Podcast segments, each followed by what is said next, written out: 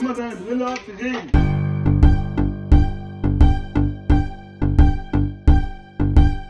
Gonzo Podcast.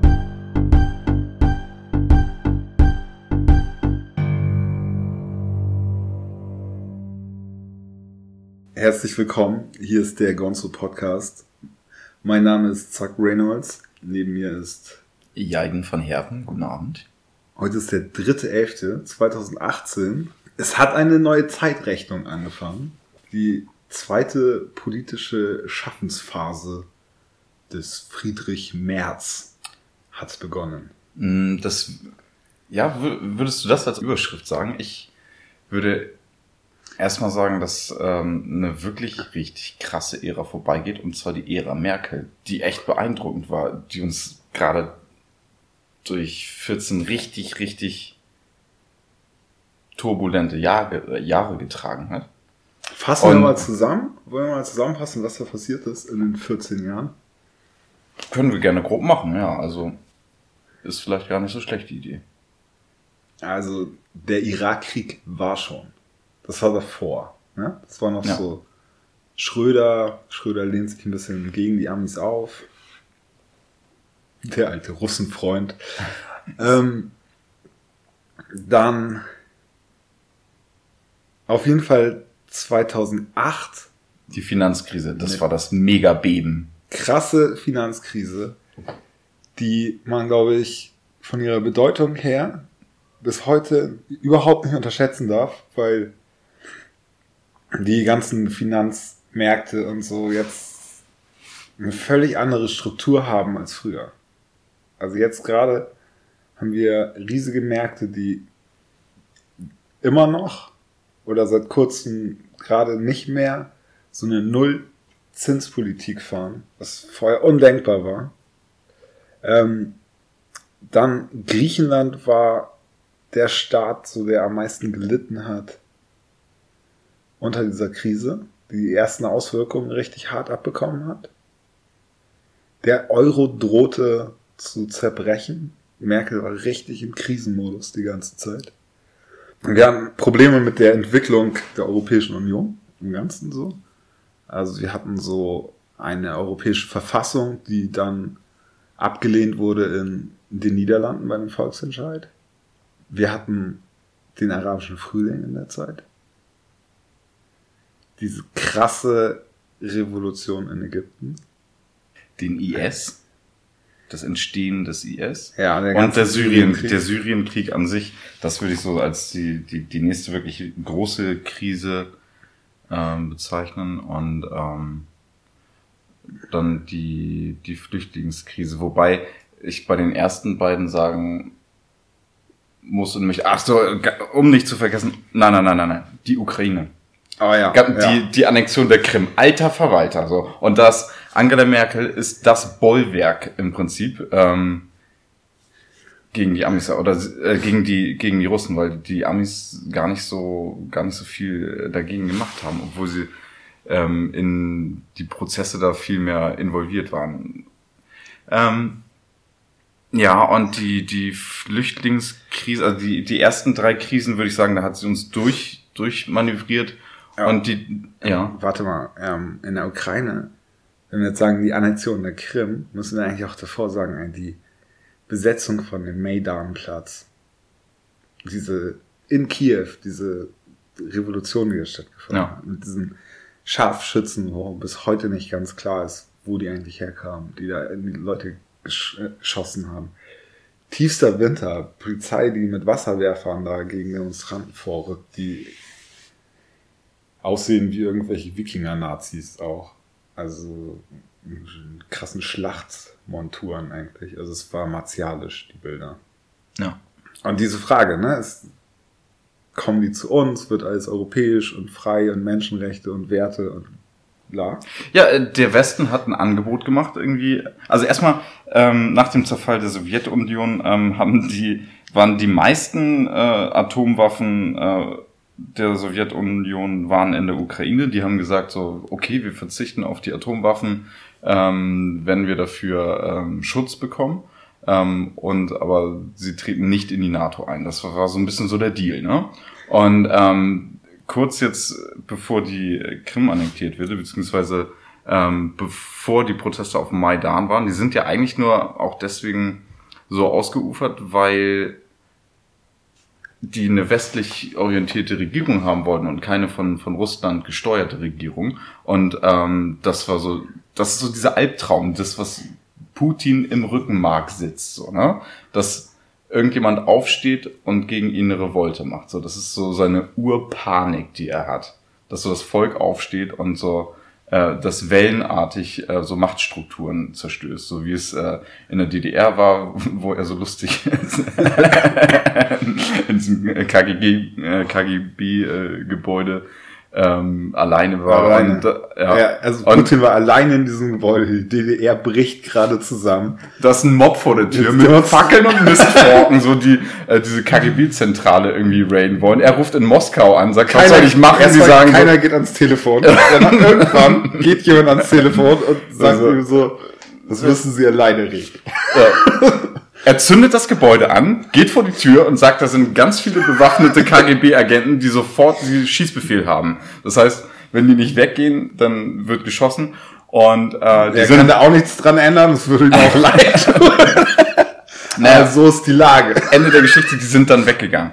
Putin Ähm, hat das alleine geregelt. Der hat das alleine geregelt und zwar souverän, ja. Richtig krass. Aber das war ein Mob vor der Tür und davor hat er Schiss. Dann äh, ist das Volk aufgestanden äh, und die Sowjetunion hat sich aufgespalten. So, das ist immer noch das größte Land der Welt, aber ähm, so, das ist trotzdem ein krasser Cut gewesen. Und was das mit dem russischen Volk gemacht hat, das hat man vielleicht gar nicht so mitbekommen. Es war krasse Armut, krasses Chaos, eine fiese Zeit auf jeden Fall. Und ähm, das dann die Ukraine. Ich meine, das wäre die NATO wäre dann direkt an der äh, russischen Grenze gewesen und ähm, ja. hätte Russland so eingekeilt. So. Und ähm, Und auch die das.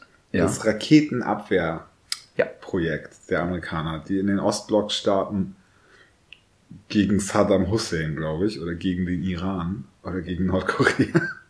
Einmal um Russland herum so ein Raketenabwehrsystem bauen wollten. Was insofern eine Bedrohung für den Weltfrieden sein könnte, dass dieses Gleichgewicht von wir können uns gegenseitig vernichten zwischen den Russen und den Amerikanern dadurch vielleicht aufgehoben worden wäre. Ja. Und insofern, ich kann's. Ah, Das war eine richtig, richtig assige Aktion. Also ich bewundere das technisch, wie Putin das gemacht hat. Ähm, Die Annexion aber der die Krim. Annexion der Krim war technisch grandios. Aber da will ich gar nicht drauf hinaus, sondern einfach nur, okay, es war jetzt die Frage, ist das jetzt eine westlich orientierte ähm, Regierung da? Was passiert da? Sind das ähm, rechtsradikale? Was ist das für eine Regierung und was passiert mit unserer Schwarzmeerflotte? Weil ähm, das ist äh, geostrategisch elementar wichtig. Wenn deren Schwarzmeerflotte ähm, dort nicht mehr stationiert werden könnte, Ja. hätten die ein Riesenproblem. Das heißt, die, Die muss, die mussten die Krim irgendwie besetzen. Die Ähm, könnten zum Beispiel diesen Syrienkrieg so nicht führen, wenn sie da nicht die ganze Zeit Militärtransportschiffe hinschicken können mit Nachschub. Ja. Und ähm, ich finde auch, dass Russland für Stabilität gesorgt hat in diesem Syrienkrieg. So, wenn Russland sich nicht an die Seite von Assad gestellt hat, äh, böser, schlechter oder nicht, wären wir jetzt an einem anderen Punkt und wären möglicherweise bei mehr Chaos. Schätze ich mal so grob ein, die Situation. Ich würde auch realpolitisch sagen, dass ähm, Saddam und die Russen da unglaublich viel gemordet haben und so. Aber dass das von allen schlechten Alternativen die beste war. Ich habe da lieber so Russen und Leute von der ähm, syrischen Baath-Partei an der Macht. Also eigentlich säkuläre Menschen, die nicht andersgläubige Menschen umbringen wollen, sondern einfach so sich selber die Taschen voll machen wollen. Und Ein- jeden so sein lassen, wie, wie er ist. Ja, ja, ähm, so- du, so- du kannst in Syrien ähm, deine es gibt ne- sowas wie Religionsfreiheit, es gibt da äh, Autonomiegebiete, es gibt da ähm, ganz viel Akzeptanz. Man darf eine Sache nicht machen, und zwar sich gegen ähm, die ähm, Man darf nicht Familie. an die Macht streben. man darf nicht an die Macht streben, genau, und man darf nicht rebellieren so. Und ähm, Aber wirtschaftlich darfst du dich entfalten und religiös halt auch. ja, und es war eine recht offene Gesellschaft so. Ähm, Und die Moslembrüder versauen alles. Also ich habe Angst davor, was, was in Syrien passiert, wenn, ähm, wenn Assad nicht mehr da ist. Es wird keine Verbesserung geben. Es wird Jahrzehnte möglicherweise oder auf jeden Fall Jahre weiteres Chaos da geben. Und auch Demokratie in Syrien, ich bin skeptisch da. Das, was auf dem Gipfel da gerade ausdiskutiert wurde, was erstmal so auf dem Papier schön klingt und äh, Neuwahlen, Demokratie und so, ähm, das funktioniert für die nicht. ja, Es wird Genozide geben, Massaker, Krieg, Chaos.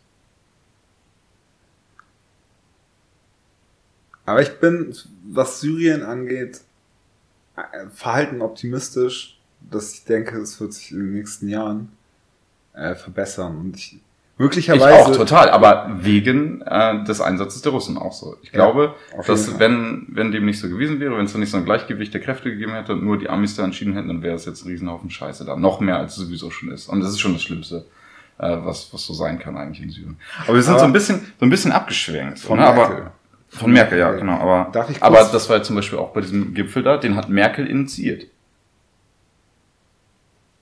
das ist mir neu, wirklich. Ja.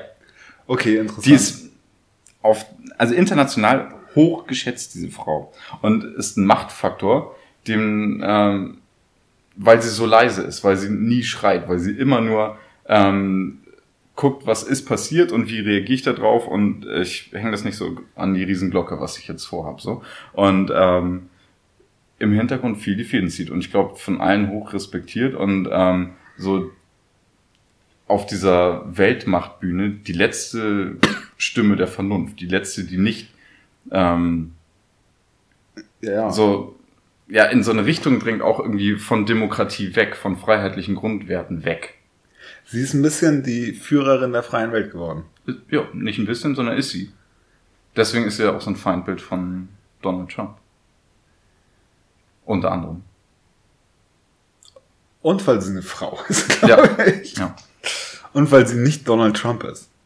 Ähm, lass uns ganz kurz noch einen Schwenker über Syrien machen. Und zwar die SDF, also die Syrian Democratic Forces, die hauptsächlich aus der kurdischen YPG bestehen, werden gerade im Norden so massiv von der Türkei angegriffen, dass sie die Operation gegen den IS eingestellt haben und nur noch versuchen, oben irgendwie zu verteidigen. Also die Türken machen da wieder Stress, relativ unbeachtet. Ähm, Nö, das wird schon, wird schon drüber berichtet. Ja, es ist nicht so Thema Nummer eins. Wobei es auch schwierig Verständlich, ja. Thema Nummer eins zu werden. Ähm, ja, ich glaube, es ist gerade ein großes Thema in der Welt auch, was da in Deutschland passiert. Ja. Weil Angela Merkel, ähm, ja, die ist wichtig geworden für die ganze Welt. So. Also, ich habe einen interessanten Spruch gehört. Deutschland ist zu klein für die Welt und zu groß für Europa. Mhm. Von, März. ich glaube, ich habe ihn von März gehört. ähm, und wenn Deutschland nicht die Rolle in Europa hat, die es jetzt hat, die Merkel so ausfüllt mit ihrer Art, Politik zu machen, äh, dann kann es besser werden oder schlechter. Also Ja. mehr Europa, was besser wäre, Ja. Weniger Europa, schlechter wäre. Ja. Und man muss eine starke, man muss eine starke Führungspersönlichkeit sein, Ja. um Europa zu führen. Ich glaube mittlerweile nicht mehr, dass man eine starke Führungspersönlichkeit sein muss, um irgendwie Deutschland zu führen. Oder zum Beispiel, um die SPD zu führen. Also zum Beispiel bei der SPD kann ich mir vorstellen, man äh, bekommt den Parteivorsitz, wenn man nur lang genug da bleibt ohne irgendwann mal irgendeine Wahl gewonnen zu haben oder so. Weil diese Partei in so einem desolaten Zustand ist und die ganze deutsche Politik in einem desolaten Zustand ist. Und ähm, ich bin elektrisiert davon, dass Friedrich Merz wieder da ist. Ich ebenso. Also ich habe das gelesen, da kam äh, die, die Push-Nachricht auf meinem Handy rein, Friedrich, Friedrich Merz äh, kandidiert auch. Ich bin von meinem Stuhl aufgesprungen, habe eine kleine Party gemacht und habe sofort mit dir geschrieben. ähm, das, das Gute, ähm, also ich würde gerne gleich nochmal auf, auf Merkel zurückkommen, aber das Gute, was ich, also erstmal fand ich Friedrich Merz immer großartig, weil der halt, ähm, ich finde, der ist auf dem Punkt. Ähm, und was ich an ihm jetzt richtig gut finde, dass ich glaube, dass der mehr als andere und auch mehr als Angela Merkel diese Welt versteht. Und ähm, aber auch nicht so konservativ ist, dass er nicht Sachen verändern möchte.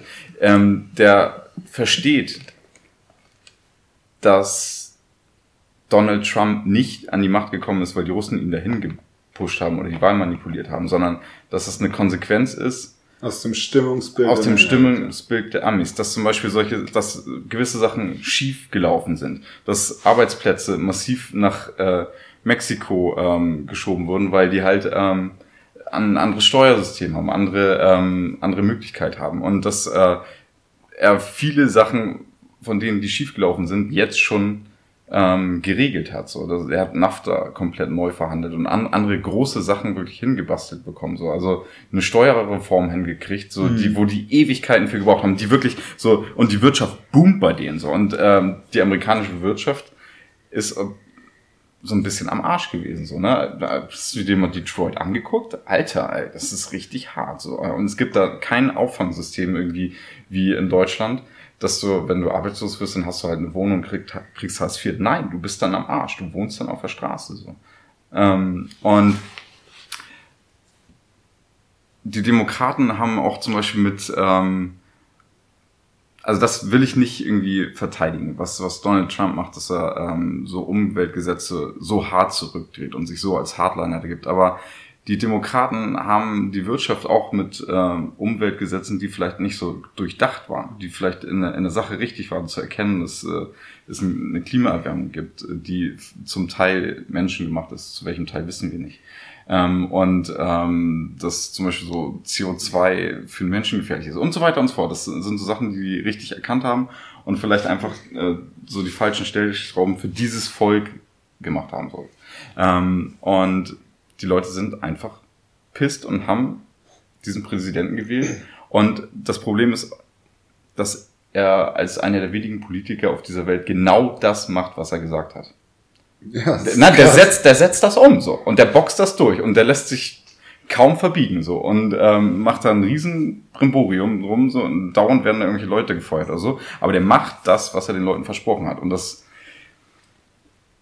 ich gehe davon aus, dass er wiedergewählt wird, so, weil ähm, wen haben die denn sonst? So? Das ist das eine. Das, und ich habe das Gefühl, dass Friedrich Merz den verstanden hat. Alles, was ich über ihn gehört habe, und der ist Transatlantiker. Das ist so sein sein Ding. So, der. Ja, er ist ähm, der Chef der Atlantikbrücke und ja. die Atlantikbrücke ist so die größte Lobby für die. Das heißt, der, der hat mit allen zu tun, außer mit Donald Trump. Das heißt, sprich äh, Kongressmenschen, Senatoren und so weiter und so fort. Und ähm, der, der kennt das Stimmungsbild, der weiß auch, dass nicht ähm, die ganzen USA so anti-deutsch oder so anti-europäisch sind. Aber der hat zum Beispiel, Friedrich Merz hat verstanden, dass wir ein Problem haben. Und zwar ein Problem, was das Handelsdefizit angeht und dass man einfach vielleicht auch Sachen ändern müsste, um wieder mit den Amerikanern vernünftig zusammenzuarbeiten zu können.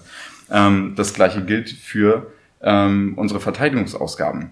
Ja. Wir können nicht die ganze Zeit immer sagen, ja, ähm, die Amis ähm, sollen äh, in die Bresche springen und Kriege führen und uns beschützen so. Und wir sitzen dann dahinter und sagen, ja, das war jetzt menschenrechtswidrig so, ne?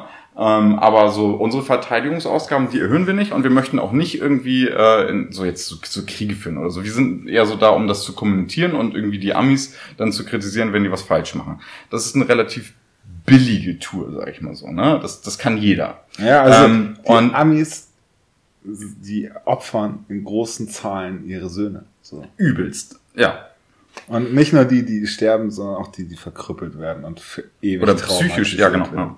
Ähm, das sind zwei Sachen, die, ähm, die Friedrich Merz ganz deutlich hervorgehoben hat, dass er findet, dass Donald Trump oder die Amerikaner, die, das ist ja nicht nur Donald Trump, so, er würde ja nicht dauernd solche Sachen sagen können und dafür gefeiert werden, wenn's, wenn die Leute das nicht auch so sehen würden. So, ne? Ähm, und ähm, diese beiden Sachen muss man grundlegend verändern, um zu sagen, okay, man kann mit den, man muss den Amerikanern entgegenkommen. Man kann nicht sagen, so, ja, ihr müsst, ihr müsst lieb sein und wir verhalten uns so, wie wir Bock haben. Das geht nicht. So funktioniert auch Diplomatie nicht und so äh, würde ich wenn wir beiden Freunde so miteinander umgehen würden, würde ich auch irgendwann sagen, ja, ich bin, vielleicht sollte ich dich anders behandeln. So, ne?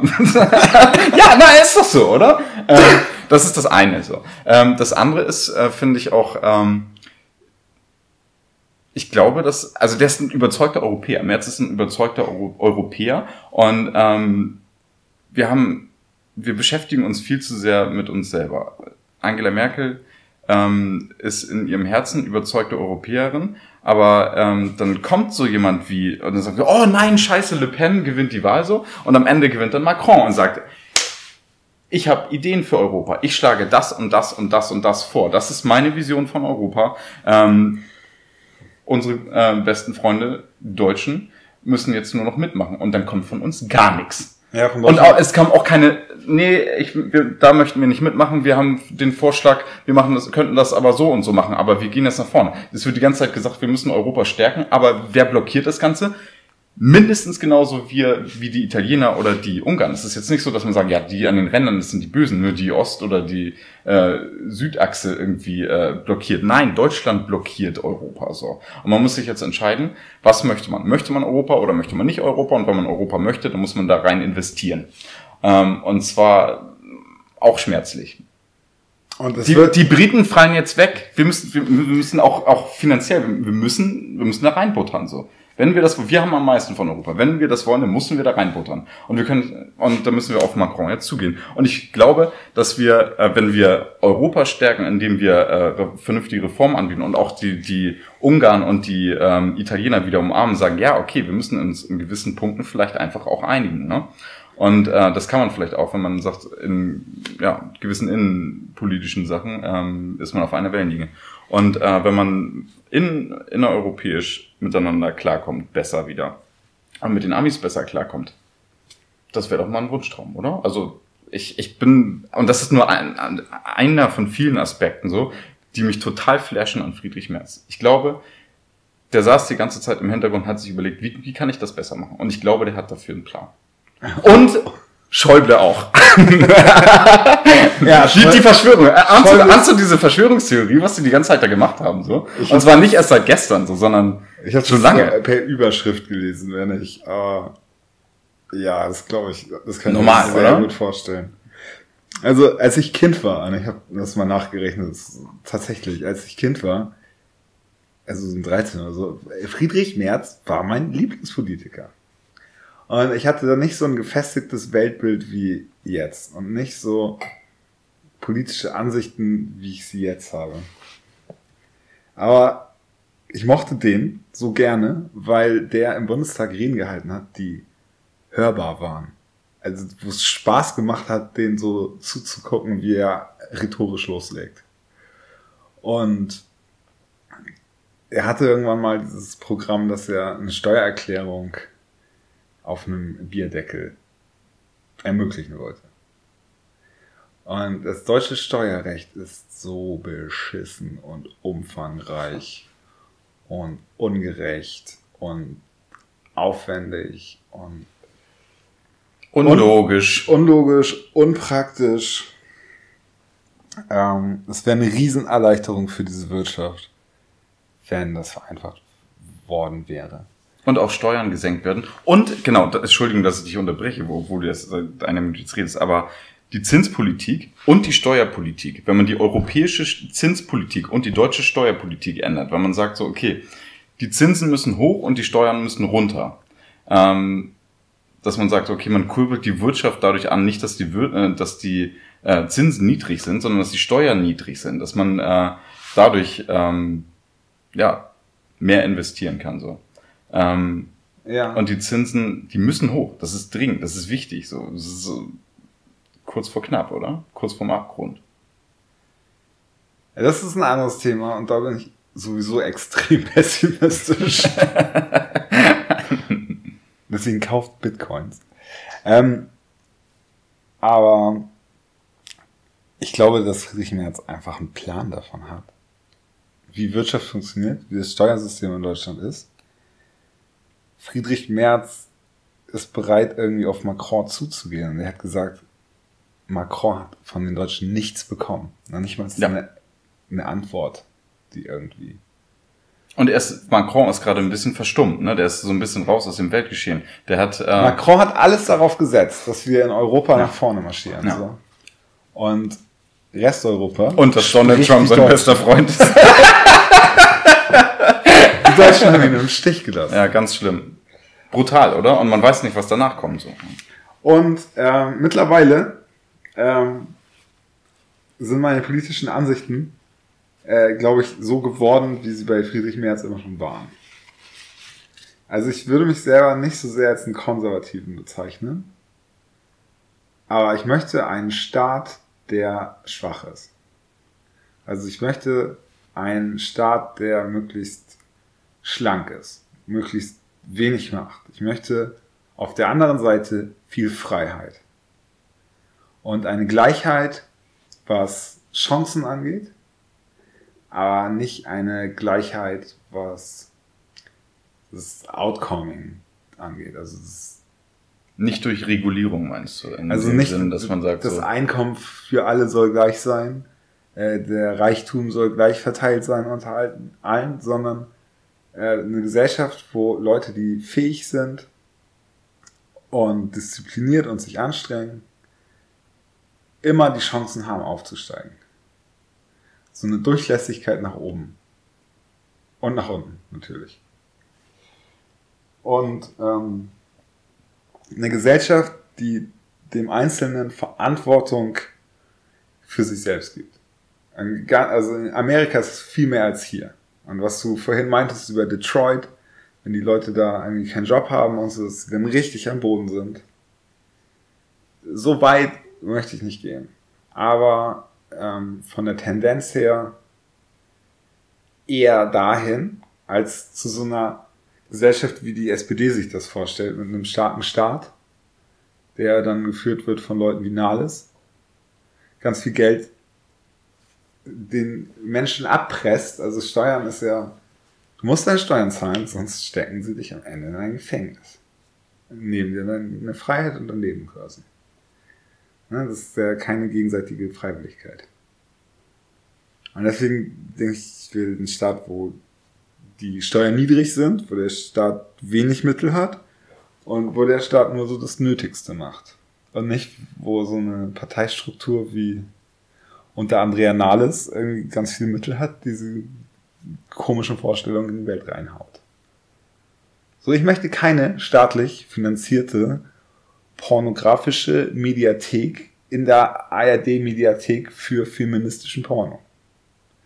Ich habe überhaupt nichts gegen feministischen Porno, aber ich finde, es soll auf dem freien Markt entstehen und nicht irgendwie Gebühren oder Steuern finanziert. Und die politischen Vorstellungen, die Friedrich Merz hat, finde ich gut. Und ich finde auch gut, dass er ganz klar die Kulturen der westlichen Demokratien das hat er zweimal noch wiederholt. Deut westliche Demokratien. nicht Australien. Westliche ähm, ja, also ich, ich bilde mir ein, nicht rassistisch zu sein. Zumindest nicht so doll. Ähm, aber ich finde schon, es gibt bessere und schlechtere Kulturen. Und ich finde, diese westliche Kultur ist die beste Kultur, die jemals auf dieser Welt existiert hat. Und das sollte man nicht vergessen und man sollte auch den Anspruch haben, dass diese Kulturen so vorangehen auf der Welt. So, also ich will nicht, dass die Welt dominiert wird von kommunistischen Kräften, wie jetzt aus China, wo man, man kann darüber streiten, ob China noch kommunistisch ist oder nicht. Aber solche Systeme, wie sie da gerade einführen, mit dem Scoring für die Bürger, die die ganze Zeit überwacht werden und ein Punktesystem kriegen, das will ich nicht.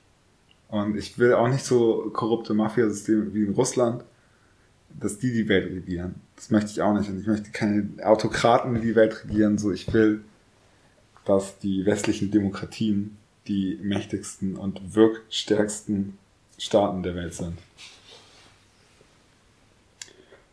Und ja, deswegen, ich unterstütze Friedrich Merz.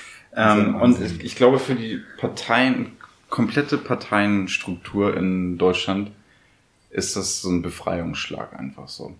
Denn ähm, die SPD muss nicht mehr in einer großen Koalition sein, in Anführungszeichen. Ähm, die können sagen, okay, das und das wollen wir, das und das wollen wir nicht, und man kann die dann wählen oder nicht wählen. Ähm, und die können sich an der CDU reiben, weil ich gehe nicht davon aus, dass sie äh, in näherer Zukunft nochmal eine Koalition äh, miteinander begehen. Ähm, und das gleiche gilt für alle anderen Parteien auch. Ähm, und also jetzt, es ist ja, geht jetzt eigentlich um einen Parteivorsitz, ne? Ja. Ähm, aber, aber Angela Merkel kann dann, glaube ich, nicht mehr bis zum Ende der Legislaturperiode Kanzlerin sein. Oder, Wenn oder sie sie, Kram Karrenbauer das wird, vielleicht. Bei März nicht. nee. Und ähm, also wir gehen jetzt einfach mal davon aus, dass März das wird, so, oder? Ja. Ganz ehrlich, wer, Der die CDU, die CDU, also, ist der Kanzler. Die CDU hat sich dazu entschlossen, glaube ich, dass das deren Mann ist. Und zwar aus den höchsten Machtstrukturen raus haben sie den gepusht, schon vor längerer Zeit. Friedrich Merz war äh, in Europa bei ähm, Terminen, die interessant waren. Es gibt demnächst auch nämlich eine super wichtige Europawahl. So, das darf man nicht vergessen. Ja. So, da werden die Weichen für Europa gestellt. So. Und ähm, wenn wir jetzt irgendwie äh, nach dem Motto, so, ja, wir haben jetzt so einen neuen Parteivorsitzenden der CDU, das ist kein Paukenschlag, zu sagen so, okay, ähm, Angela Merkel gibt die Macht ab an Friedrich Merz und Friedrich Merz hat eine krasse Vision für Europa. Das kann irgendwie Leute mobilisieren, auch zum Beispiel bei dieser Europawahl. Aber nicht so, ja, Angela Merkel macht vielleicht noch so jetzt die drei Jahre. Wir probieren es mal oder so, sondern ich gehe davon aus, äh, Merz äh, wird äh, Parteivorsitzender und äh, wir werden innerhalb kürzester Zeit einen Kanzler Merz haben. Ähm, in welcher Form, ob das jetzt mit einem konstruktiven, konstruktiven Misstrauensvotum ist oder in welcher Form auch immer, ähm, Also- ist dabei gar nicht so wichtig so. Also äh, es gibt ja unterschiedliche Möglichkeiten so, ne? Und interessant werden auch, also es wird auch zum Beispiel, es kann niemals funktionieren, die SPD wird nicht Friedrich Merz in den Sattel helfen. So. Ähm, Nein. der Ganzheit zu werden. Die, die werden sich aufbäumen, wie geht nicht mehr so.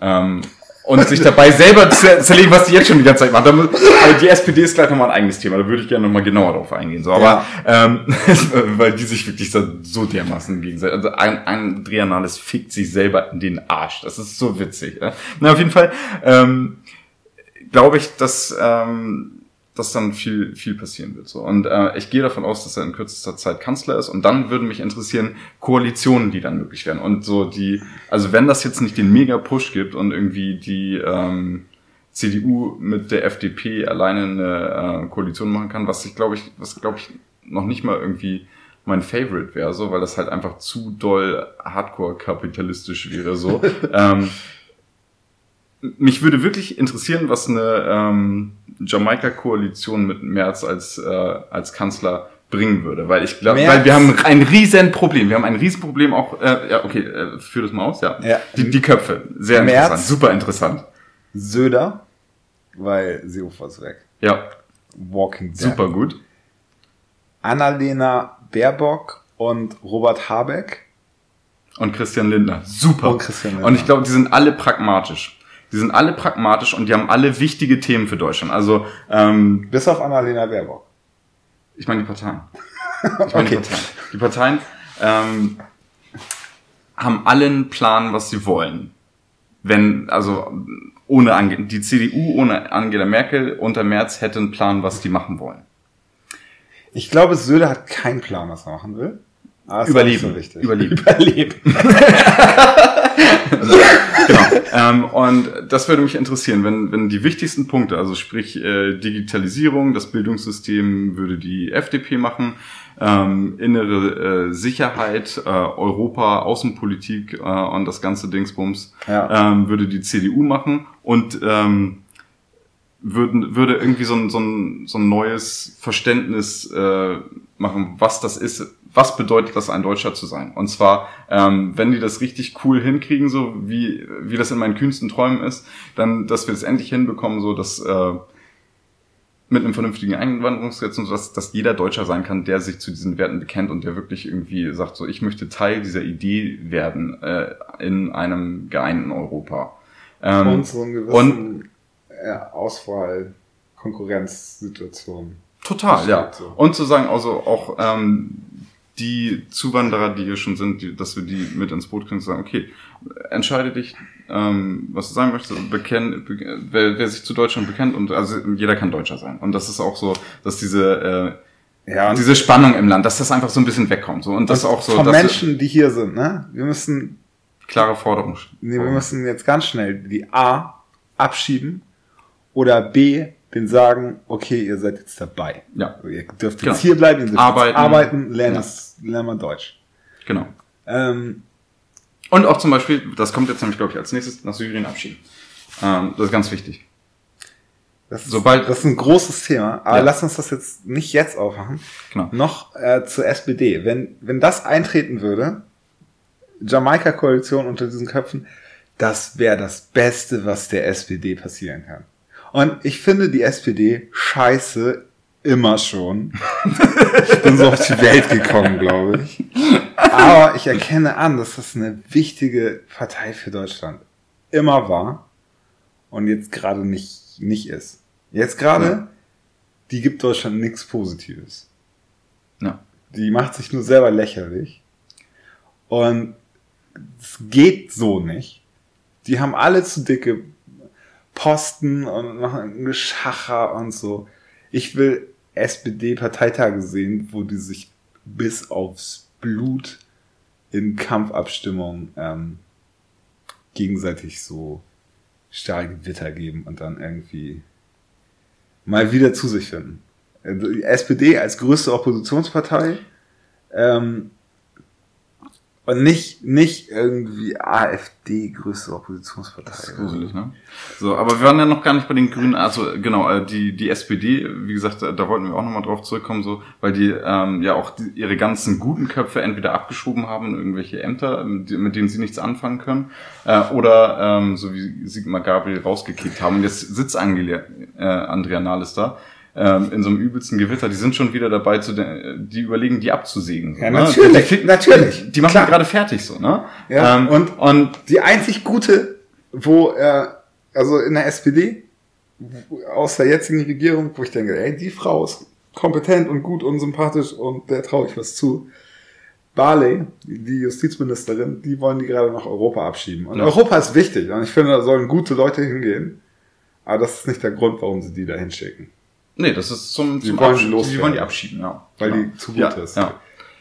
Ähm, Nochmal zurück zu unserer, ähm, zu der möglichen Jamaika-Koalition, ne? weil ähm, so FDP und CDU, ähm, glaube ich, ist klar, was, was ich gesagt hatte, was ähm, interessant daran wäre, wenn die beiden koalieren. Und wir haben ein Problem einfach so. Äh, wir haben ein Problem, äh, was ähm, so fossile Brennstoffe angeht, so und ähm, einfach so, warum sollte man Kohle aus der Erde holen und die verbrennen? Ähm, Damit müssen wir aufhören. ja, wir müssen das lassen so. äh. Und äh, es gibt so ganz viele Sachen, die wir jetzt umdrehen müssen oder so eine ähm, so eine dezentrale Stromversorgung einfach zu sagen, wie gesagt, auf jedem äh, auf jedem Dach ist so ein äh, Solarpanel drauf und so weiter und so fort. Ja, ja und, von und Tesla diese, diese Dachplatten, die normal, ey, normal. sind. Äh, und es gibt so viele Sachen, wo wir sagen, okay, wir brauchen eine, eine vernünftige Umweltpolitik. Wenn man mal guckt, so wie in China, wie die sich gerade mit, mit Plastikmüll zuscheißen. Also, das ist unglaublich. Und ähm, wir sind da ein bisschen besser in Europa, aber wir vermüllen übelst. So. Die, die Nord- und Ostsee äh, ist übelst voll mit Plastikmüll und es gibt einfach riesig viele Themen, die zu kurz kommen gerade so und die angegangen werden müssen. weil wir auch immer mehr, Menschen auf diesem Planeten werden und ähm, da auch Impulse Richtung Europa geben können. Und wenn komplett Europa äh, eine vernünftige Umweltpolitik hat, dann ist das gut. Ähm, das heißt also, Jamaika wäre mein absoluter Favorite. Ich, ich würde mir das wirklich wünschen so. Und weil ähm, wenn die FDP mit Christian Lindner, die ganz schön nach rechts gerückt sind so, und die CDU, die jetzt einen richtigen, ähm, naja, na, also in die Mitte wieder zurück, die, die CDU war sehr, sehr links einfach so in den letzten Jahren so. Ähm, mal abgesehen, also die CSU musste ja deswegen so eine Hardcore-Nazi-Opposition innerhalb der Fraktion sein. Nee, Ähm, mussten sie nicht. Und es war auch, glaube ich, ein taktischer Fehler. Einfach irgendwie. Ja, einfach weil die, weil die den Frieden nicht gewahrt haben. Man muss den Grünen echt äh, respektvoll sagen, dass sie die einzige Partei sind, die nicht die ganze Zeit irgendwie versucht hat, so AfD-Themen zu kopieren, um den Wähler wegzunehmen. Was, glaube ich, nicht klappen kann. Weißt du, so, wenn du AfD wählst, dann, weil du richtig aggro bist. So, dann, dann hörst du da nicht auf, weil die Grünen jetzt auch irgendwie 100 Leute abschieben wollen oder so. Deswegen war das von den Grünen gut, das nicht zu machen. Und von allen anderen Parteien, glaube ich, war es richtig dumm. Richtig dumm, äh, der AfD da so hinterher zu rennen. Ja. Und ich glaube, also es viele Leute, die die AfD wählen und nicht Nazis sind, das aus so einem komischen Wirtschaftsverständnis heraus tun oder so einer Ablehnung irgendwie Merkel gegenüber als Person. Und ich glaube, das hat Gauland neulich gesagt, dass man sich da nicht so Themen abspinstig machen lassen soll. Dieser Punkt. Von, von Jens Spahn. Ja.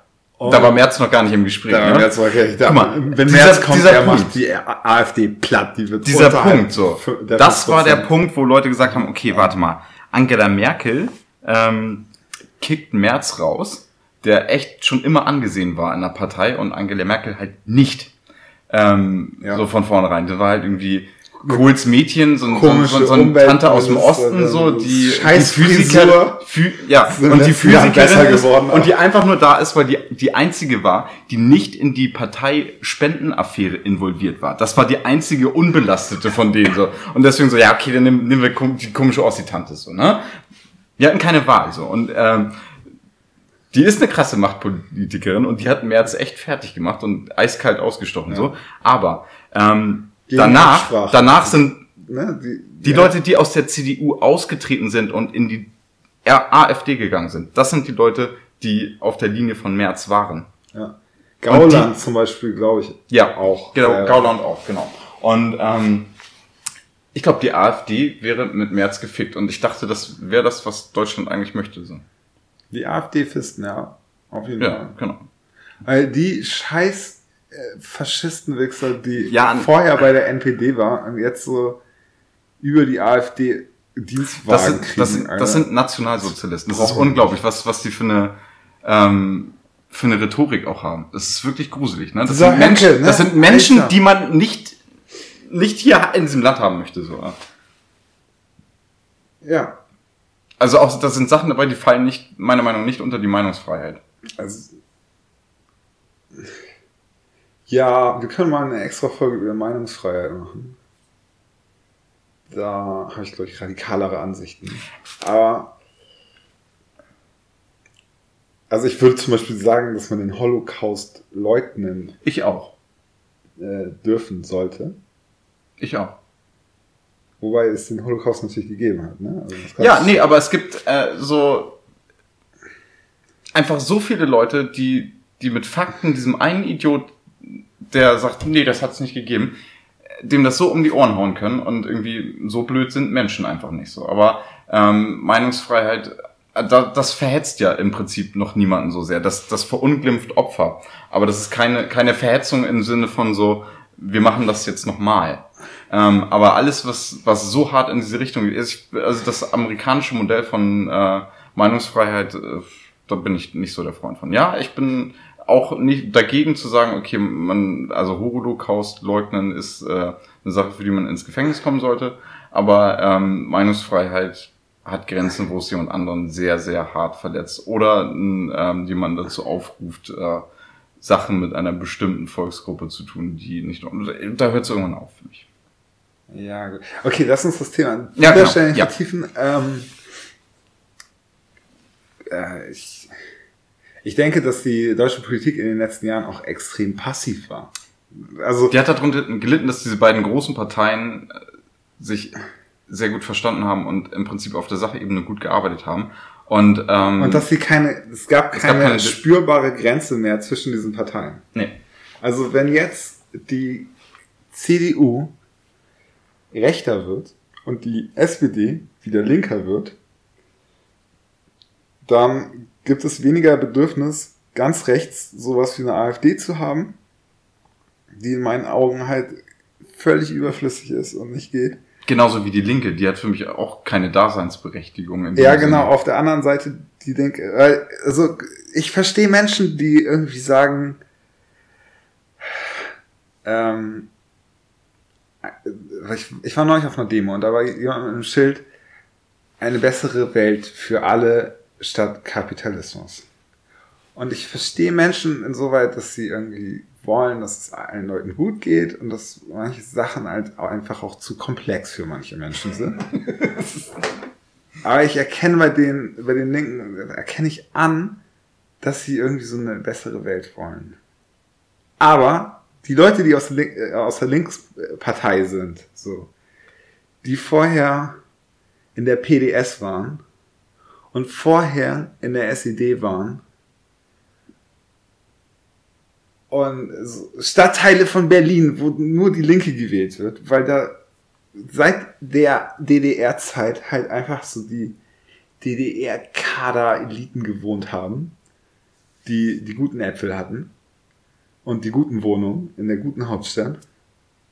Ähm, das sind Profiteure eines menschenverachtenden und menschenvernichtenden Systems. Und unter den Linken, unter den Kommunisten in Russland, in den Gulags sind viel mehr Menschen auf bestialische Art und Weise umgebracht worden als unter den Nazis. Ich will die Nazis nicht relativieren, Nee, Das aber man alles vergisst das manchmal, ja. aber das, was ganz links ist, ist, das will ich nicht haben. Es soll nie wieder stark werden. Und ich, ja, ich denke, es ist gut für das Parteiensystem in Deutschland, wenn es so eine konservative Partei gibt. Die muss jetzt nicht unbedingt christliche Werte haben in meinen Augen. Und äh, so eine. Na, aber wir haben keine Alternative. Und es gibt kein, Sozialdemokratische ja, aber es gibt keine Partei. Partei. Es wird niemals eine Partei geben, die für, sagen wir mal, 40 Prozent ähm, eines Volkes, wo äh, 40 Prozent des Volkes sagen, ich stimme mit allem, was diese Partei findet, zu 100 Prozent überein. So. Und ähm, ja, das ist halt dann jetzt halt das Christentum. Und ähm, wenn man das jetzt ja. kann man, kann man gut finden oder blöd finden. Ich finde es zumindest nicht. Ich finde es nicht gut, aber ich finde es auch nicht so negativ, dass ich sage, dass es besonders gefährlich wäre oder so. Aber ich finde es halt einfach so, ich finde es nicht zeitgemäß zu sagen, so irgendwie. Also und wir, wir leben doch eigentlich auch in einem säkularen Staat und äh, das finde ich auch eigentlich gut. Das hat da nichts zu suchen. Religion und Politik haben nichts miteinander, sollten nichts miteinander zu tun haben. Man kann Werte haben, ohne davon, ohne dass sie von einer Religion irgendwie gesteuert werden oder ja. geprägt werden. Genau. So, wollen wir diese nette Folge ein bisschen zum Abschluss bringen? Achso, wir müssen noch über. Was mit der SPD? Wir hatten die SPD noch, noch nicht genug durchgenudelt, oder? Und wir haben ja das Sparen auch noch überhaupt nicht. durch. Gott, ja. Also, Und Kevin Kühnert. Ich, ich wollte eigentlich viel mehr über Kevin Kühnert okay, lass uns über die Kev reden.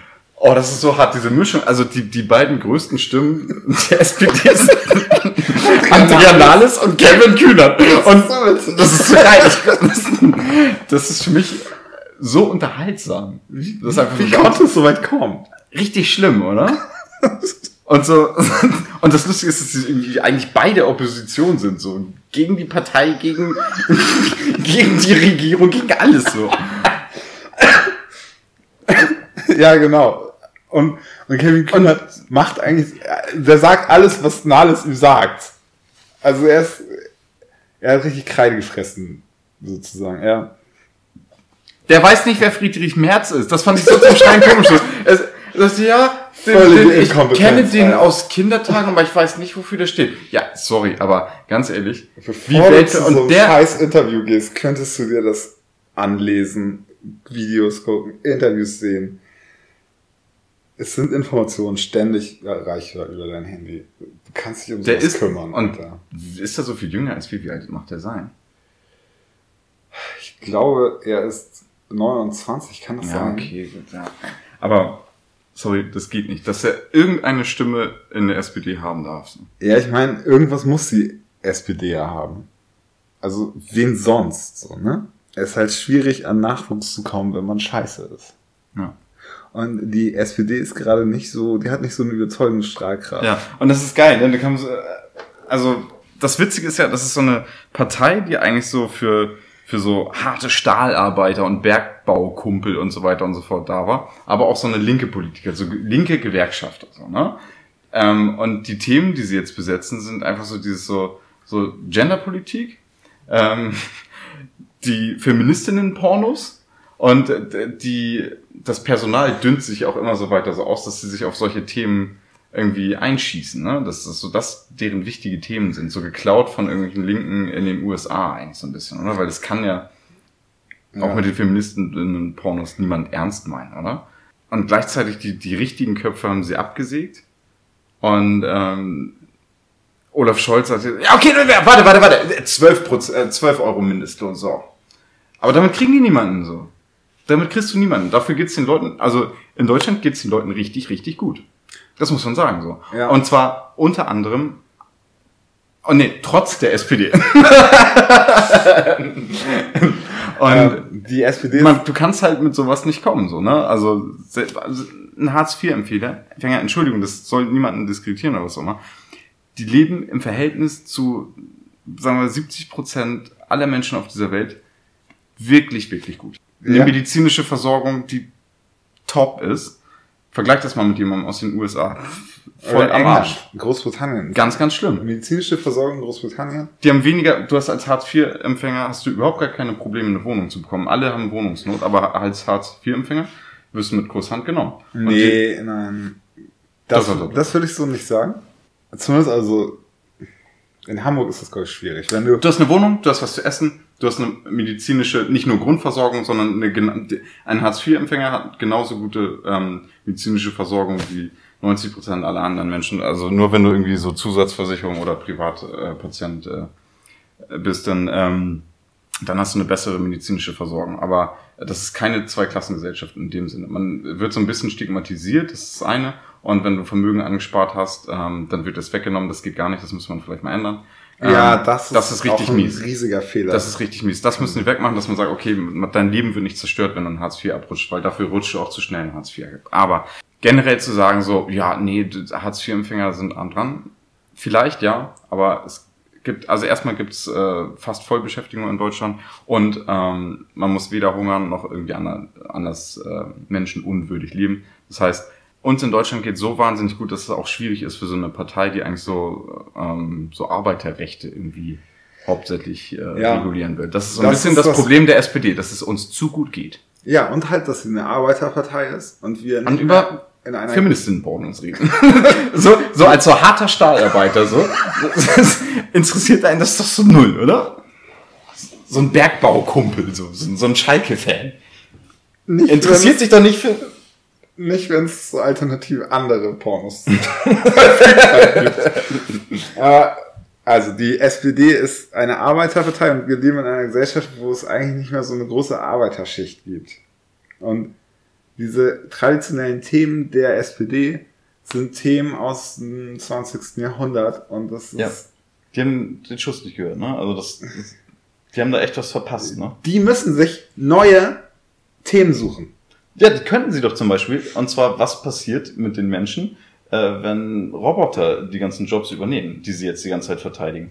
Weil Ich das hab- kannst du nicht aufhalten. Ich muss kurz über Lars Klingbeil herziehen. Lars Klingbeil hat heute getwittert, ähm, dass wir in Bezug auf künstliche Intelligenz von der Angst wegkommen müssen. Und zwar würde die künstliche Intelligenz uns die Chance eröffnen für Wohlstand, Fortschritt und Arbeitsplätze. Und dazu möchte ich zwei Dinge sagen. Die künstliche Intelligenz wird unglaublich viele Arbeitsplätze vernichten und vielleicht ein paar schaffen. Aber nicht wirklich. Aber erstmal ein paar schaffen. Ich glaube, das gibt, es gibt erstmal einen Aufwärtstrend in den nächsten paar Jahren. Gerade gestern oder vorgestern einen Bericht darüber gelesen, was es jetzt in, in, in ein, zwei Jahren erstmal einen Boom geben kann. Ja, aber das kann Dann, auch dann, sein- danach nicht mehr, ja. Es, es kann auch sein, dass dieser Boom irgendwie drei Monate dauert. Ja. So. Der zweite Punkt zur künstlichen Intelligenz und Angst davor, da möchte ich Joscha Bach aus dem Gedächtnis zitieren, der gesagt hat, er sei immer überrascht, wenn er Menschen trifft, die keine Angst vor künstlicher Intelligenz haben. Und er denkt dann immer, ja, vielleicht wissen die ja etwas über künstliche Intelligenz, was ich nicht weiß, und deswegen haben sie keine Angst davor. Aber dann wird ihm klar, dass das nicht so ist. Und äh, der Typ ist ein Experte für so einen Scheiß. Lars Klingbeil nicht. Lars Klingbeil hat überhaupt keine Ahnung. Der äh, lädt da ein Bild bei Twitter hoch, wo das draufsteht. Dieser Typ hat keinen Plan, wirklich. Aber Elon Musk, so verrückt er auch ist, der hat einen Plan und das ist der größte Kritiker. Ja, also Und die, die Einstellung so von Elon Bild. Musk zu künstlicher Intelligenz ist, okay, whatever, es ist zu spät. Und Er hat aufgegeben, ja. es kann was Gutes passieren. Es kann was Negatives passieren. Das liegt nicht mehr in unserer Macht. Wir können das nicht mehr aufhalten. Und ähm, davor keine Angst zu haben. Ja gut, das kannst du dir einreden, wenn es dunkel ist und du irgendwie nach Hause willst, also, ja, so, dass du keine Angst haben sollst. Aber du kannst es nicht rational begründen. Und das mit den Arbeitsplätzen, oh, Alter. Ähm, es gab gerade so einen Test irgendwie zur Einschätzung von Verträgen. So haben die so ein äh, Team aus den besten Juristen der USA genommen. Also so Leute, die an Harvard irgendwie Professoren sind und die Leute von den richtig guten Law Firms und so. Also die besten Juristen. Und die haben so ein Spiel gespielt zur Einschätzung von Verträgen gegen so eine künstliche AI. Und die Menschen haben verloren. Und krass verloren. Also auch so diese Einschätzung, die ich von einer SPD-Politikerin vor einiger Zeit in einer Talkshow gehört hat, so ja, künstliche Intelligenz wird diese Billigjobs abschaffen und nicht die hochqualifizierten. Nein. Gerade hochqualifizierte Jobs sind Jobs, die so eine Komplexität haben, dass die Leute, die da arbeiten, deswegen hoch bezahlt sind, weil sie so voll am Limit arbeiten. Und diese Limits haben künstliche Intelligenzen bald nicht mehr. So. Das ist okay. Das ist ein Thema. Insgesamt, die SPD braucht Themen. Wie zum Beispiel, ich verstehe nicht, wie die darauf nicht abfahren. Ob das jetzt richtig ist oder nicht, ja. Bedingungsloses Grundeinkommen. Ja. Die könnten, Stimmt, die könnten ja. das zu ihrem Thema machen und die könnten sagen so, das ist unser Thema, wir sind die Partei dafür. Ob das jetzt stimmt oder nicht, ob das eine gute Idee ist oder nicht, das wäre ein Thema. Also so, so denken die nicht. Und jetzt mal ganz ehrlich. Also das sehe ich so ein bisschen in Gefahr, ähm, wobei ähm, auch bei dieser Jamaika-Koalition ja per Definition schon ähm, Ganja drin ist. Aber ich bin, das ist elementar wichtig, dass wir nicht abgehängt werden in dem Bereich des Ka na, Cannabis. Cannabis. Also, es, die Amerikaner, die machen das. Die Kanadier? Die Kanadier. Die Kanadier haben sich, haben sich um 70 Prozent verschätzt, was die Nachfrage angeht, so. Die, die haben nur 30 Prozent von dem Dope, das sie Scheiße, brauchen. Stell dir vor, auf einmal ist es legal und du kriegst nirgendwo mehr Dope, alles ausverkauft. Ja. Ähm, Du rufst bei deinem Dealer an und da läuft so eine Bandansage. Zurzeit kein Marihuana verfügbar. Melden Sie sich Montag bitte nochmal. Ja, nein, und dieses, dieses ganze Dings mit dem medizinischen Cannabis, ähm, allein, dass wir da kein, das nicht hinbekommen, weil wir zu verklemmt sind, irgendwie einen Markt dafür zu schaffen, dass man deutsches Qualitätscannabis produziert. jetzt mal rein wirtschaftliche Gründe so, ne? Zu sagen, okay, es gibt ein äh, Medikament, äh, das möchten wir gerne selber herstellen, zum einen aus qualitativen äh, Aspekten und auch aus wirtschaftlichen Aspekten so. Kriegen wir nicht hin, weil wir sagen, nee, man darf in Deutschland doch kein Gras und so. Wir müssen das von anderen kaufen. Total dumm. Ähm, so und man darf es auch nicht verkaufen. Äh, du darfst es nur von der Krankenkasse bezahlen lassen. Ja. Das ist sehr, sehr unlogisch und sehr ideologisch gesteuert. Deswegen ist es auch so schlimm, dass wir so eine christliche Partei haben, so die halt so ähm, lieber das Blut Christi trinkt. Naja, auf jeden Fall ist das ein wichtiges Thema und das könnte die SPD auch besetzen. Aber ich glaube so, ähm, also die, die FDP, das sind Liberale, die sagen, okay, mach mit deinem Kopf, was du willst. Eigentlich ähm, voll komisch, ne? dass man erst auf die Idee kommt, sich für feministische Pornos einzusetzen, bevor man auf die Idee kommt, sich für Weed einzusetzen. Ja. Und ich hatte ja schon mal auch gesagt, wie wichtig ich das erachte, für das Gefühl, in einem Rechtsstaat zu leben, so, ne?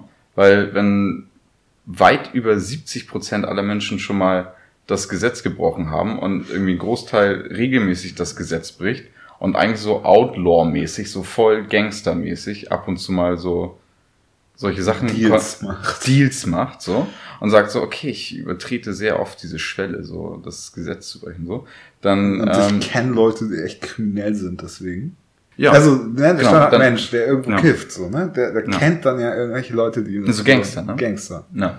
Ja, das ist. Das schwächt den Rechtsstaat. Ja, genau. So, du, wenn du jemand bist. Und alle wissen, dass das ideologisch gesteuert ist. So, es gibt 77.000 Menschen, die jedes Jahr äh, an Alkohol sterben. Ja, und wenn du jemand bist. Und das ist eine, eine Dunkelziffer noch dahinter. So, das ist nur direkt durch Alkohol zu sterben. So. Der vielleicht wegen einer asiatischen Abstammung, wegen genetischen Bedingungen keinen Alkohol verträgt oder nicht abbauen kann und der deswegen auch irgendwie seinen Rausch haben will, wenn du so jemand bist, dann kannst du nicht legal in Deutschland sein. Also du kannst ja. kein legales Leben führen. Ja. Das ist völlig widersinnig, dass man Menschen in die Illegalität zwingt. Und dann an anderer Stelle irgendwie trotzdem hofft, dass sie sich ihre Gesetze halten. Also es ist so, psychologisch einfach dumm. Ja, auch so zum, und ähm, das, was ich eigentlich damit meine, ist zum Beispiel so, dass das bei gewissen Menschen auch so ähm, die Polizei als Feindbild sieht. Also die Polizei muss ähm, die ist und, eine Bedrohung. Die Polizei ist, die Polizei ist eine Bedrohung. Die, die kann dein Leben zerstören. Ähm, weil ähm, die Polizei und die Polizei selber möchte das ja auch gar nicht so. Die ja, Polizei niemand, ist pro. Niemand total Polizist, pro. weil er den Traum hat, äh, von so einem normalen Bürger, dem sein Leben zu zerstören, weil er ein Päckchen Gras in der Tasche hat. Ja. Also, ja, so schlimm findet es ja auch nicht mehr statt, so in der Realität. Ach, trotzdem. Wieso doch, wenn, wenn dir dein Führerschein weggenommen wird? Ja. Und du bist richtig. beruflich darauf äh, angewiesen, einen Führerschein zu haben?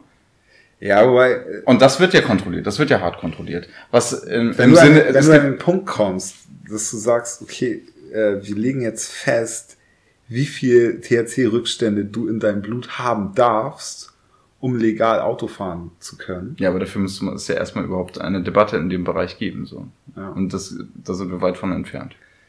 Da müssen wir hin. Auch, also auch bei anderen Drogen, ne? Zum Beispiel, wenn jemand Amphetamin nimmt, in geringen Dosen oder so, denke ich, dass er danach viel besser Auto fahren kann, als wenn er es nicht genommen hätte.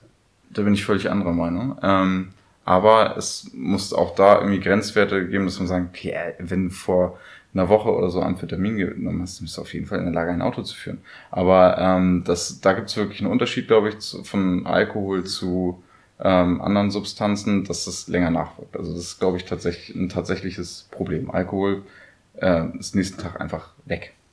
Ähm, dann gibt es andere Sachen, die wirken, haben einfach eine längere Wirkdauer. Und da bin ich völlig anderer Meinung. Und das ist auch kein Spaß, wenn du im äh, Straßenverkehr äh, unter Einfluss von irgendwelchen ähm, Drogen oder Alkohol oder was auch immer ein Kind überfährst, dann ist das nicht lustig. Ähm, ja, also man, das, man sollte nicht berauscht fahren. Nein, aber auch so, auch wenn du sagst so, okay, ja, nächsten Tag oder so, nee, das, das müsste man genauer prüfen, aber es gibt ja auch keine Forschung in dem Bereich. Das heißt, ähm, so genau kann ich es natürlich auch nicht darüber sagen, aber ich denke, dass es da, da es deutliche äh, Unterschiede in der Nachweisbarkeit und auch in der Wirkdauer gibt, dass es da auch, äh, denke ich mal, Abstufungen gibt. So, Also zum Beispiel amerikanische so. Kampfpiloten dürfen überhaupt nicht starten, wenn sie sowas nicht genommen haben. Das stimmt, ja. Oder zum Beispiel so gewisse Sachen äh, sind ja auch, wenn es äh, Amphetamine im, in Form von äh, Medikamenten sind, dann darfst du es ja auch nehmen und Auto fahren. Also da brauchen wir eine vernünftige Politik. Genau. Das könnte die SPD besetzen. Ja. Ähm, Und äh, allein, komm, ich würde die dann sogar wählen. Ich ich habe ein bedingungsloses Grundeinkommen. und, und ich darf die ganze Zeit kiffen. Nein, nicht, dass es vor. Aber ähm, es ist ein gutes Argument. Wäre ein guter Fallback-Plan. Also auf jeden Fall ein paar mehr Wähler als jetzt würden die auf jeden Fall damit bekommen. Also jetzt mal ganz ehrlich, ne? wenn wir in eine äh, futuristische Welt hineinkommen, wo wir nur noch 30% der Jobs haben, die wir jetzt haben, und ganz viele Leute, die un unbeschäftigt sind, äh, dann ist es doch okay, wenn man sagt, okay, wir haben jetzt 20% der Bevölkerung sitzen im Keller und kifft gerade und baut sich das Gras selber an. Die sind kein Problem. Die müssen wir uns keine Sorgen machen. Das ist okay. Das auch, ja. Und ähm, Also, so zum Beispiel Drogen warum- als warum soll- Beschäftigung. Ja, Drogen als Beschäftigung oder als ähm, Push für unterschiedliche Sachen. Also zum Beispiel so Menschen, die in der Pflege arbeiten und sich nur so, so die, den psychischen Teil davon machen, sich mit älteren Menschen unterhalten oder pflegebedürftigen Menschen unterhalten. Warum dürfen die denn vorher keinen geraucht haben, ganz ehrlich? So, können, können, Oder dabei. oder dabei, ja. Oder Kiffen mit. oder zum Beispiel so Kunst, Musik. Ähm, so, es wird ganz viele Bereiche geben, die trotzdem noch Menschen machen werden, so was auch logisch ist, so, weil ähm, eine Maschine wahrscheinlich nicht gewisse Sachen nicht tun kann. Weiß ich nicht. Ich habe neulich so Beatles-Musik gehört. Also nicht von den Beatles, sondern im Stil der Beatles von künstlicher AI gebaut. So. Also so als Fahrstuhl-Background-Musik war das schon ganz gut. So. Ähm, also, dass künstliche Intelligenzen keine Kunst machen können, würde ich anzweifeln.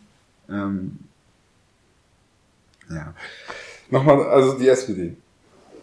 Grundeinkommen, äh, Kiffen. Was mit Menschenrechten? Weißt du, so, so ein bisschen so aus äh, Deutschland herausgucken, aus Europa rausgucken und ähm, wir haben in der letzten Folge von uns beiden über Jamal Khashoggi geredet. Hast du irgendwas beachtenswertes, einprägsames aus der SPD über diesen Fall gehört? Aber du kannst nicht irgendwie deinen Markenkern so doll switchen, dass du auf einmal so.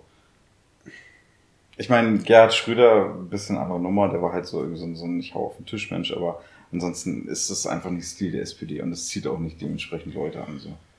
Und deswegen ist es auch so schade, dass die äh, Sie- Sigmar Gabriel völlig ohne Grund rausgekickt haben, weil ich finde, ähm, dass ich, ich habe den vermisst, als er weg war. Ich habe den vermisst, ganz ehrlich.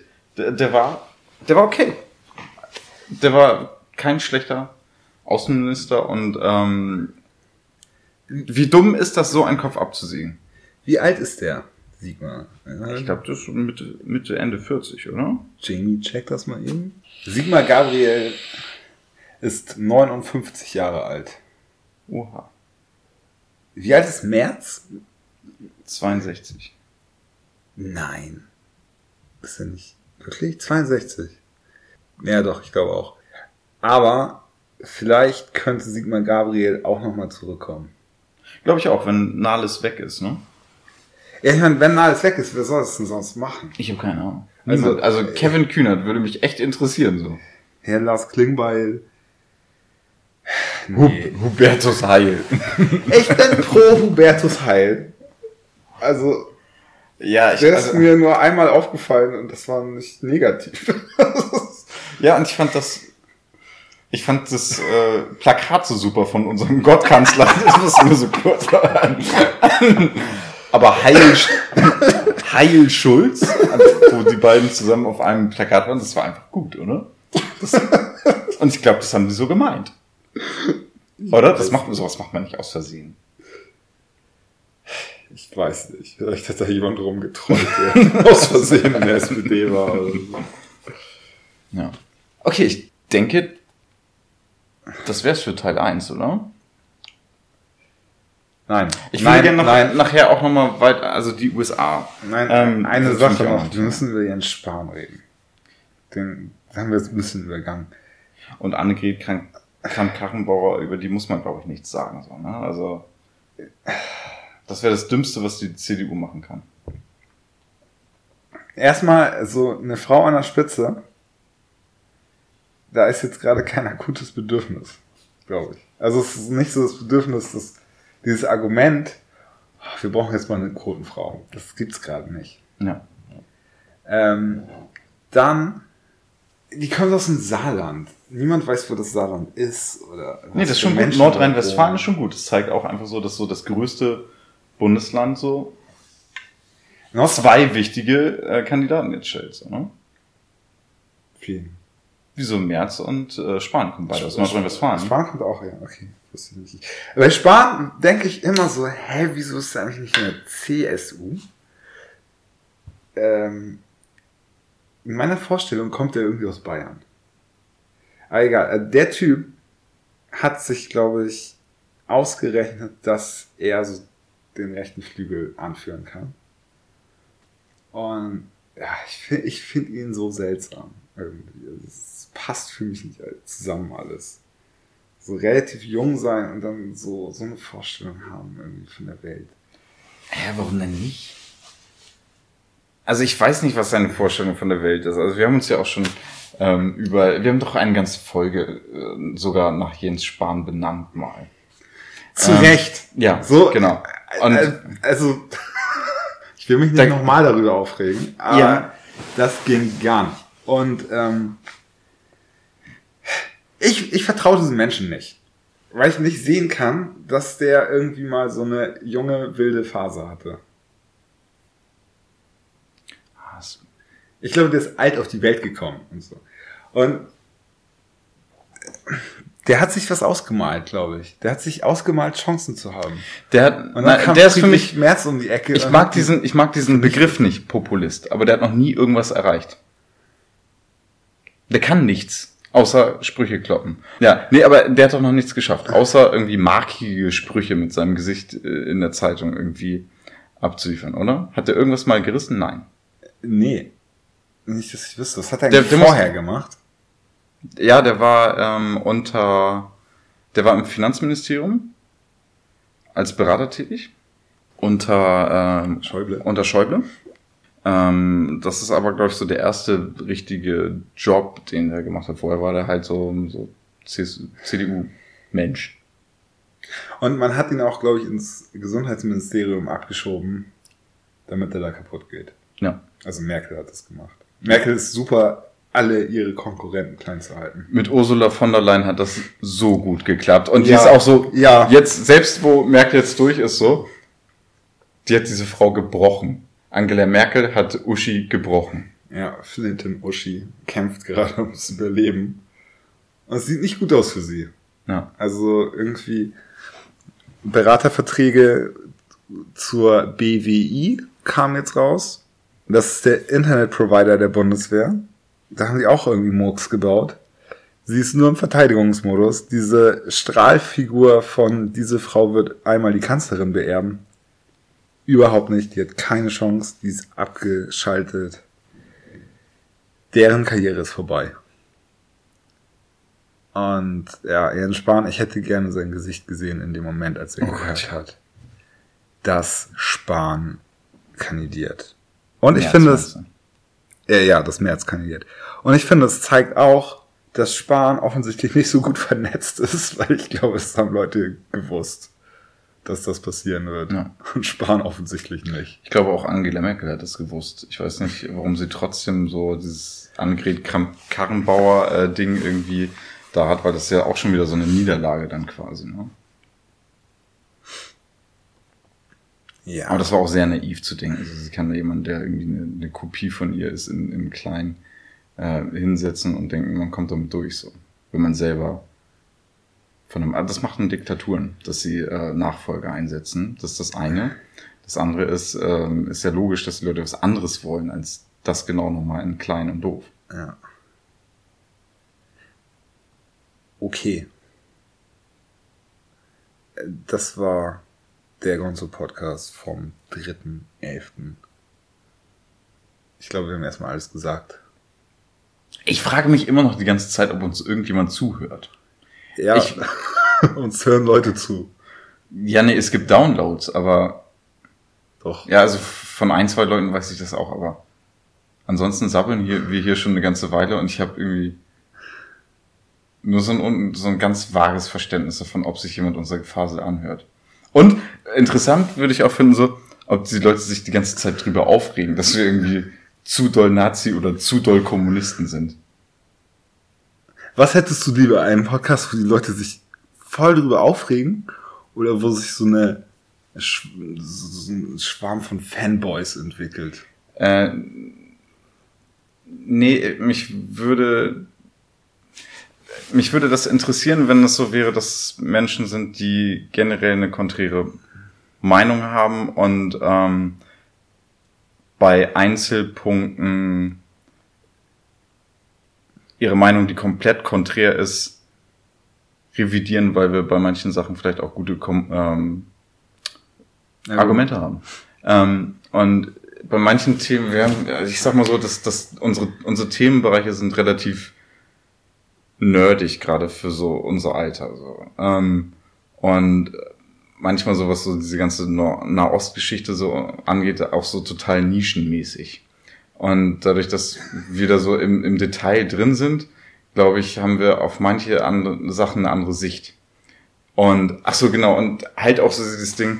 Ganz ehrlich, ich aber viel, was meine Weltsicht angeht, habe ich einfach auch geklaut. Und zwar ähm, hat Peter Schollatur mich bei so vielen Sachen ähm, beeinflusst und gesagt so, nee, warte mal, das passt überhaupt nicht zu meinem Weltbild. Und ähm, aber er hat recht einfach so. Ne?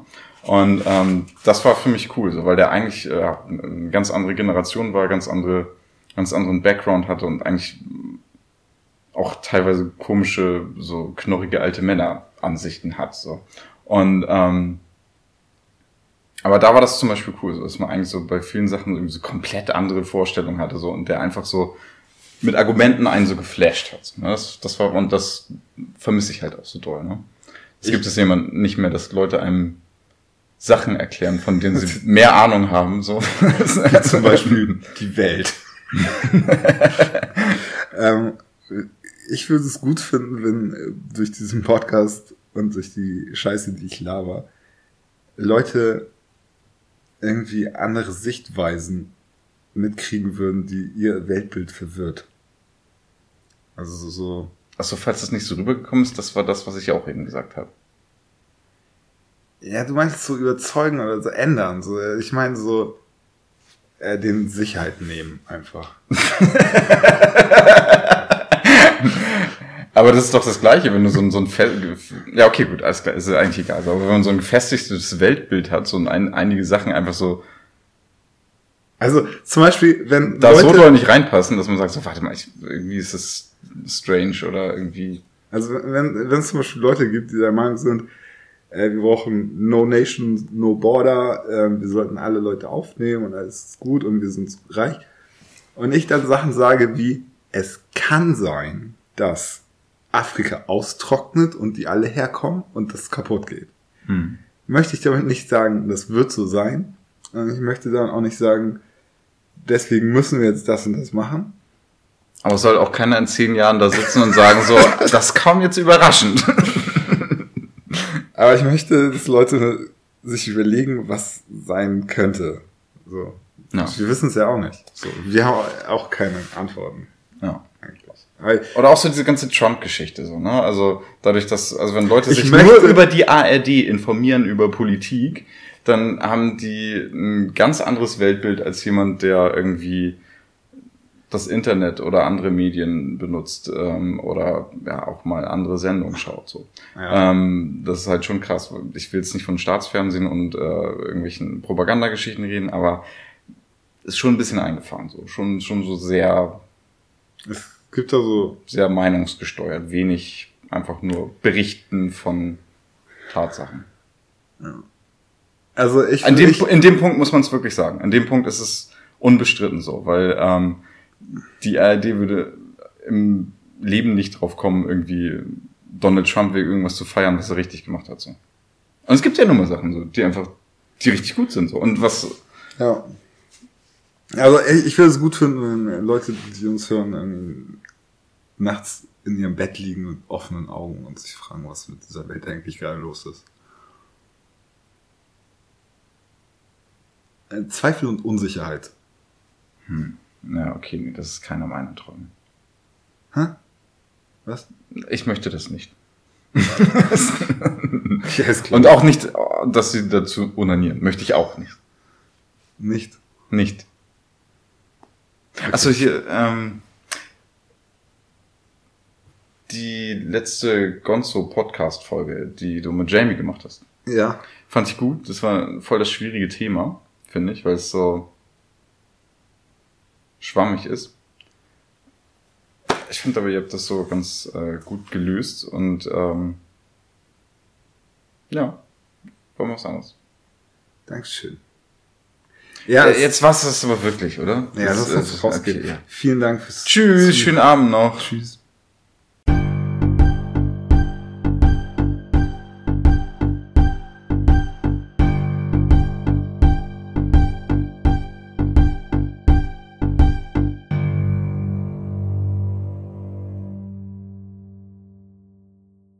Stay woke, bitches.